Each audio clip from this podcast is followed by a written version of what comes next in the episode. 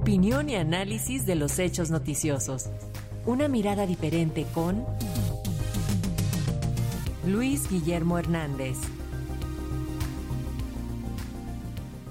La Fiscalía General de la República investiga al círculo cercano del ex secretario de Seguridad Pública, Genaro García Luna, por presuntos nexos con el narcotráfico.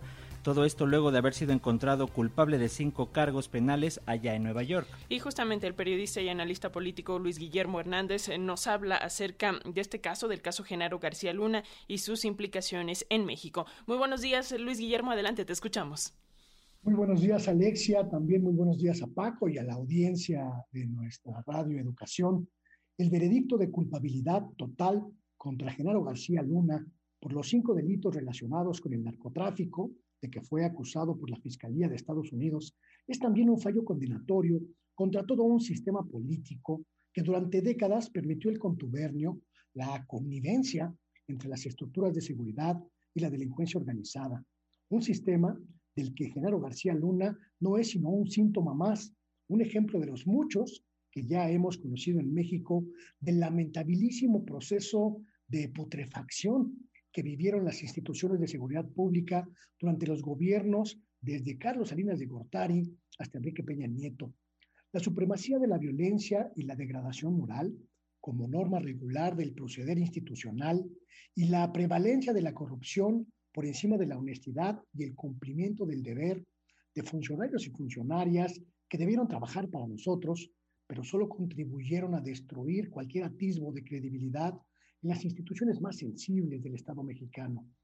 Confirmar que el hombre fuerte del calderonato trabajó para el narcotráfico y que con sus actos contribuyó a poner de rodillas al país entero frente al crimen organizado es quizá una de las sentencias más impactantes de las últimas décadas sobre todo porque involucra en sus actos delictivos a otras figuras de alto perfil político, social, mediático, incluso académico en México, empezando por el expresidente Felipe Calderón.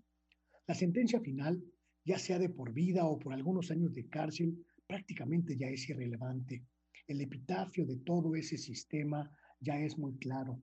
México vivió presa de narcogobiernos trabajaron en contra de la ciudadanía. Y la respuesta del expresidente Felipe Calderón, su deslinde, que para algunos resulta hasta grotesco, insultante, ese reiterado yo no sabía, que para muchos solo es sí mismo, evidencia que era necesario, urgente, un cambio en nuestro país, un cambio que permitiera una apuesta por una nueva forma de entender la creación y la función de las instituciones de seguridad pública, que nos permitiera reconstruir el tejido social roto por tantos años de corrupción policíaca, que nos permitiera rescatar a una generación de mexicanas y mexicanos secuestrados por la violencia y el crimen, que nos permitiera sanear las estructuras policíacas y también las políticas que están tan contaminadas, para emprender el camino hacia una nueva realidad mucho más esperanzadora y más justa para el gran pueblo mexicano.